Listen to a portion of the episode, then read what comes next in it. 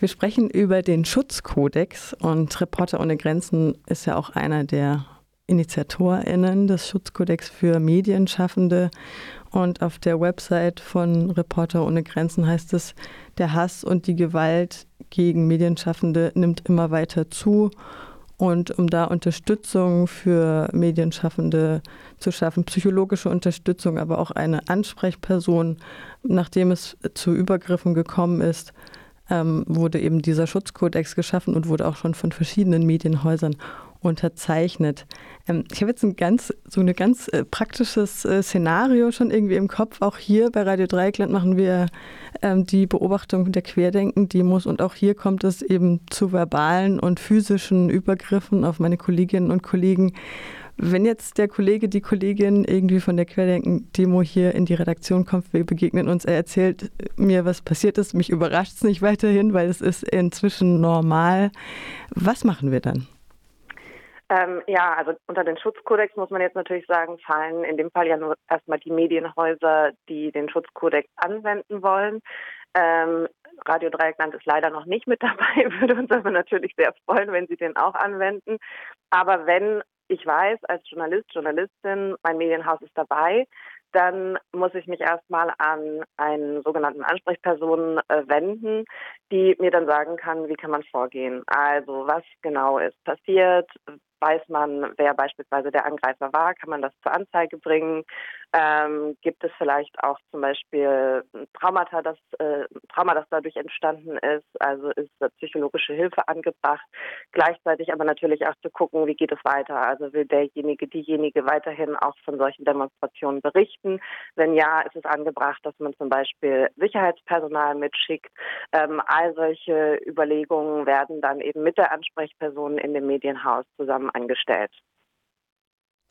Der freie Journalist Björn Kietzmann ähm, hat in dem Video, was ja auch auf der Seite schutzkodex.de veröffentlicht wurde, auch angesprochen, dass auf Einsatzkräfte auch nicht immer Verlass ist in den Situationen, in denen es dann brenzlig wird. Das entspricht auch unserer Erfahrung. Wie ist denn da das Vorgehen? Wie können Beamtinnen und Beamte, wie kann die Polizei sensibilisiert werden, dass sie auch wirklich die Pressefreiheit durchsetzt?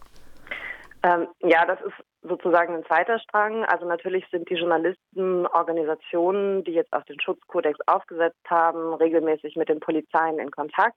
Es geht jetzt gerade auch darum, dass zwischen Presserat und Polizei quasi neue Verhaltensregeln für beide Seiten etabliert werden. Daran wird schon ziemlich lange gearbeitet.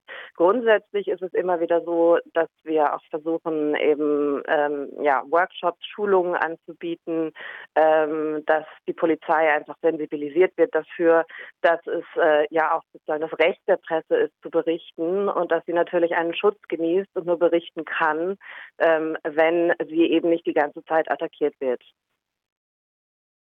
Sie haben es vorhin schon angesprochen, Radio Dreikland hat, äh, ist noch nicht Teil dieses, ähm, äh, dieses unterzeichnenden ähm, Kollektivs hier. Wie, kann, wie können wir denn als Medium agieren? Ähm, also natürlich ist es schön, wenn sich ein Medium überlegt, ähm, kann ich den Schutzkodex umsetzen in allen Punkten. Das ist wichtig. Ähm, es gibt ja auch Punkte zum Beispiel, dass gesagt wird, naja, wenn jemand äh, in seinem privaten Umfeld massiv angegriffen wird, auch das gibt es ja leider, dass Journalisten nicht nur selbst angegriffen werden, sondern dass auch die Namen ihrer Kinder beispielsweise kursieren, dass bekannt gemacht wird, wo sie wohnen.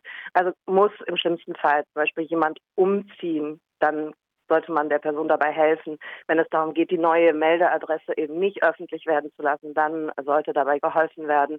Wenn eine Person beispielsweise eine Zeit lang mit dem Taxi zur Arbeit kommen sollte, weil vor dem Haus ähm, ja Gefahren lauern, das sind alles Punkte, die müsste dann halt ein Medienhaus, das sich dem Schutzkodex verpflichtet, auch umsetzen können. Gibt es da auch Hilfestellung vom DJU, von RSF? Also ich meine, Radio Dreikland ist ja ein unkommerzieller Sender und äh, ich stelle mir vor, dass das auch tatsächlich sehr viel Personalkosten dann auch mit sich ziehen könnte oder wie muss man sich das vorstellen? Also tatsächlich ist es so, dass wir jetzt auch gucken natürlich, wie wir Lösungen anbieten können für kleinere Medien. Ähm, insbesondere natürlich müssen wir auch überlegen, wie wir die Freien besser schützen können, die gar nicht bei irgendeinem Medienhaus angedockt sind, weil die gibt es ja auch. Und die machen natürlich auch eine sehr, sehr wertvolle Arbeit. Also viele von denen, die auf den Demonstrationen permanent unterwegs sind, die haben gar kein Medienhaus im Rücken und auch die müssen geschützt werden. Die fallen zum Beispiel momentan nicht unter den Schutzkodex. Darunter fallen eben feste und freie Reihe, die aber quasi einen Verlag im Rücken haben. Da sind wir tatsächlich noch dran zu überlegen, wie können wir die auch mit ins Boot holen. Gibt es da auch eine Zusammenarbeit mit den Landesmedienanstalten?